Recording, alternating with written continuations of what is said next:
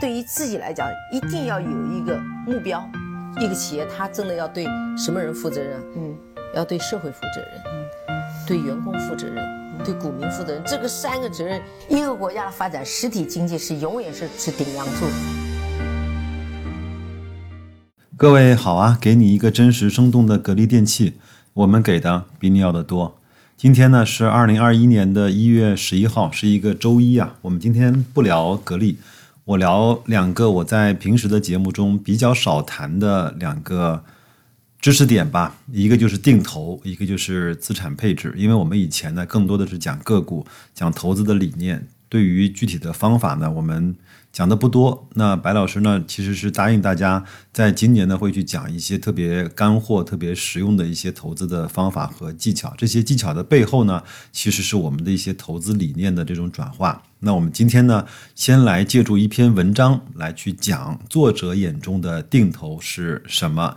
另外呢，我也会给大家一个呢，就白老师自己组成的一个投资的资产的配置的一个组合，来看一看这个组合对你来说是不是合适，组合和个股的投资有哪些不同，有哪些好处，好吗？这篇文章呢，也是我非常喜欢的一个作者，叫刘成啊。我们也分享过不少他的文章了，在我的节目里。他在去年的十二月份有一篇这样的文章，叫“说定投”啊。他说：“我最近呢，有很多的朋友问我这样的问题。他说，现在的港股机会很好，那我是不是可以开始从现在来去定投港股呢？还有呢，你说可转债的机会很好，那我是不是可以从现在就开始定投转债？”他说呢，我以前说过，提问的高度呢，决定了一个投资者。在市场中的排名，上面两个问题本身呢，其实都是有点问题的。定投这个词呢非常热，但是呢，他发现很多投资者没有真正理解定投是怎么回事儿。我们先来说定投吧。定投呢不是一种投资策略，而是解决特定问问题的特定办法。这句话其实含义很深，我们也可以去再。去想一想，看一看。他说，定投不是一种投资策略，而是解决特定问题的特定办法。那解决哪种特定问题呢？就是解决的是收入多而资产少的问题。当然呢，这里说的多和少指的不是绝对值，而是比例。那么什么人？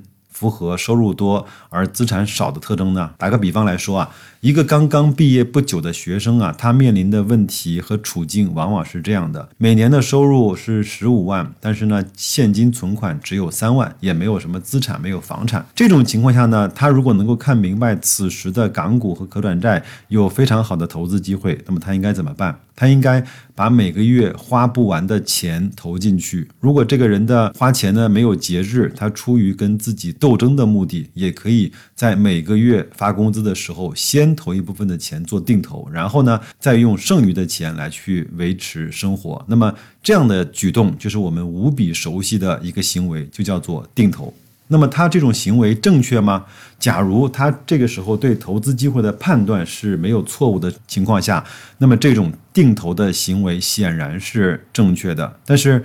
有没有发现其中的问题啊？这个刚刚毕业的学生，他为什么选择定投呢？是他愿意选择定投吗？不是，因为他没有钱。当他面临一个非常非常明确的投资机会的时候，他当然希望自己当下就有很多的钱可以直接用来投资，而不是一个月一个月慢慢的赚，然后再一个月一个月慢慢的投进去。那么问我要不要定投的朋友呢，都是一些什么人呢？作者说他身边呢已经没有刚刚毕业的学生朋友了，而且呢他的很多朋友的年纪都可能还要比他还要大。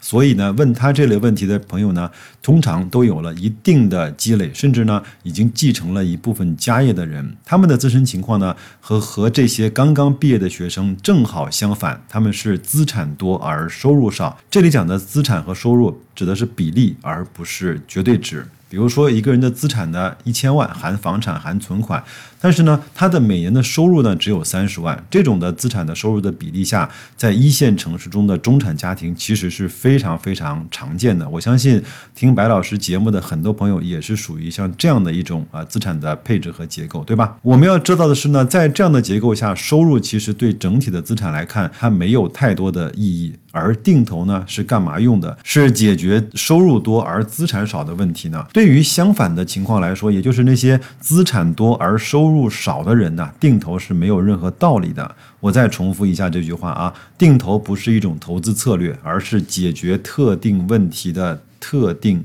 办法很多都知道，作者呢，他个人的资产配置呢，现在是七成的港股加三成的转债。如果呢，此刻不管是什么原因，有个人突然给了我一大笔的现金，而且这笔现金呢，有可能是我现在资产的十倍，我应该怎么办？难道我应该把钱分成三十份，然后花三十个月把这笔钱慢慢的买成港股和转债吗？显然这是不应该的。如果呢，一个人手中有大笔的现金，他看到了系统性的投资机会，却选择了定投。真正的理由只有一个，我认为这句话说的非常非常的深刻，就是他其实不确信自己看到的是否真的是一个可以去投资的系统性的投资机会。如果一个人没有能力来判断市场的系统性机会和系统性风险，那么定投呢是不能够帮他去解决任何问题的。你把资金切割成三十份慢慢投，只会把问题变得更复杂。试问，如果你连此时此刻都不知道是系统性机会还是系统性风险，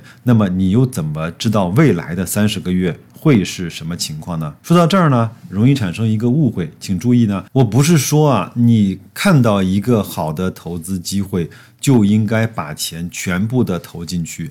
我的意思是，你作为一个投资者。以自己的能力圈为基础，你应该知道当下最合理的资产配置是怎么样的。然后呢，你确保把自己的资产配置配置成那个最合理的样子和状态。如果你发现自己不知道最近当下的最合理的配置是什么，那么你应该好好的学习投资知识。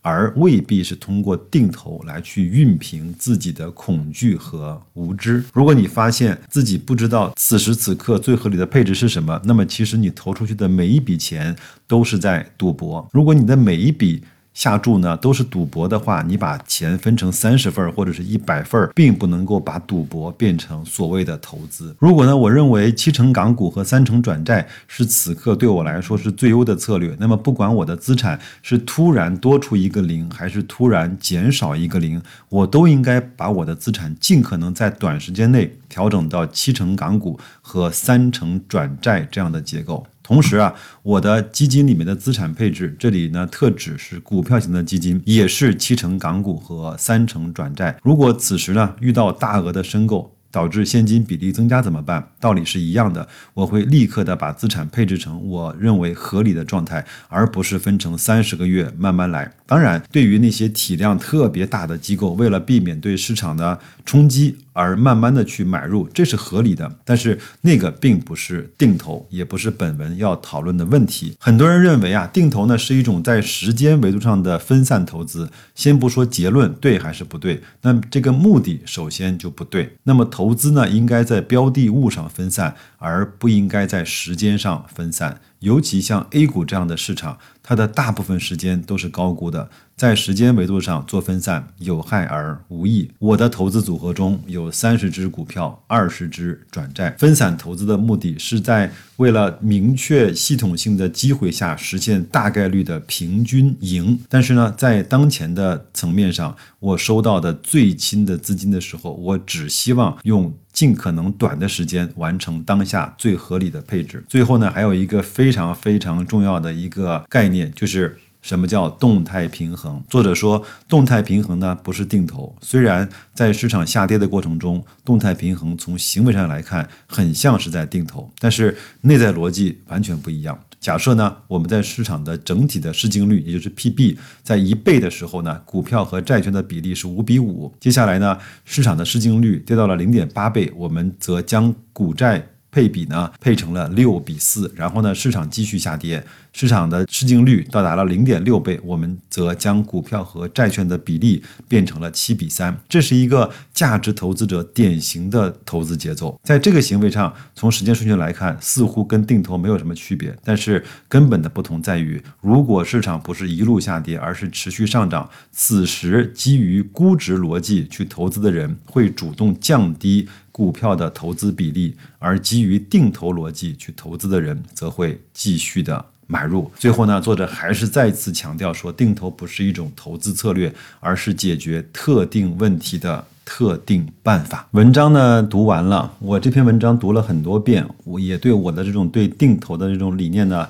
呃，有了很多的改变，或者是有了很多的这种感悟吧。我相信这篇文章，包括这个节目呢，我的这段语音，也会对很多人对定投这件事情产生了很大的挑战。他说：“难道定投不就是为了应对未来的不确定性，而慢慢的把钱投进去吗？难道？”这样有错吗？我觉得这样，我们先不来讨论这个问题。如果说你多听几遍我的这期节目，有问题和我讨论的话，我们可以在后台或者在微信来跟我做讨论，好吗？白老师呢，在节目的信息区放了一个我自己做的一个投资的资产配置的组合。那我先来把这个组合呢，跟大家来稍微的去做一下介绍啊。那这个组合呢，我是用纯债加上可转债的基金做的一个组合。我们先不说它有什么，我们先说。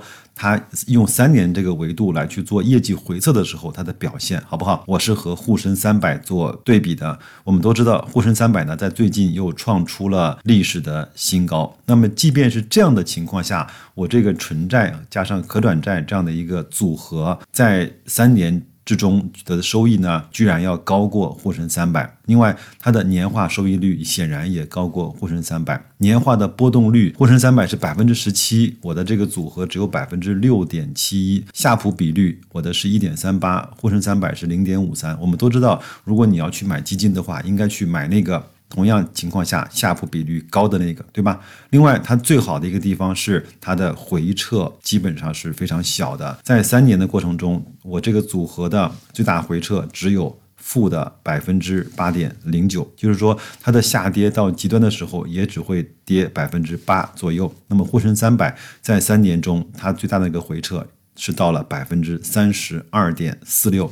这个呢，就是我想通过这篇文章的作者来展示的内容，跟大家去讲的一个道理。有的时候，投资的组合要比我们的 all in，要比我们的这种定投或者是择时又来要来的更加的稳健和更加的让人能够长期的去持有。当然，我们在这个里面会去做定的这种动态的再平衡。我是。一年做两次这样的动态的再平衡这样的方式。好，那最后呢，大家可以看一看我下面这张图。我这张组合里面其实非常简单，我就是用兴权可转债混合的这种基金，它主要是来投资中国的可转债的。呃，三四零零零幺占百分之六十，另外的百分之四十呢，我是百分之二十配给了南方保元债，呃，另外的百分之二十呢是配给了工银。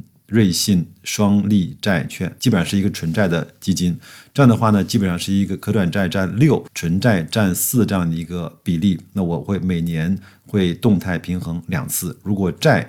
比例高了，那我就会减一些可转债放到纯债里面。如果纯债的比例高了，那说明这段时间整个的市场表现是不好的，那我就会把纯债卖出一些，再转到可转债上面去。这样的话，在无形中就实现了一个满仓去穿越牛熊。另外呢，它在牛市的时候可以可以去实现减仓，把现金收回来放到债。那债呢，每年可以获得一个固定的收益，无论是三四还是五，对吧？那如果在熊市的时候呢，它会不断的把纯债债上面的资金卖出来，去加到那个可转债的混合的那个基金里面去，等于说间接是投资了股市。当然，我这个组合是相对比较保守的，因为本来可转债整体这样的一个基金，它就是一个下有底、上不封顶这样的一个呃防守加反攻的这样的一个。资产配置的组合，那我把这样的组合再和纯债去做二次的这种嵌套，那它就会带来一个更加稳定、回撤很小，并且它的进攻性也比较足的这样的一个状态。那我不知道这篇文章和我这段语音有没有颠覆你对前面所有投资个股和投资那些所谓的基金的改变？如果你能够慢慢的接受这样的状态，我相信。我们都可以在这个市场里面待的时间会更长、更久，以及更加的稳定一些。那这篇文章呢，算是我们开年以来给大家带来一个新的脑洞，我们去研究一下如何去做配置，如何去做这样的动态再平衡，怎么去把股和债配得更加的好一些。当然，我们并不是说。我们要放弃研究那些好的公司，但是越往后，白老师个人的观点是，应该用这样的方式去买入那些好的公司，而不是去 all in 一个现在看起来还不错，但是有可能在未来某一天。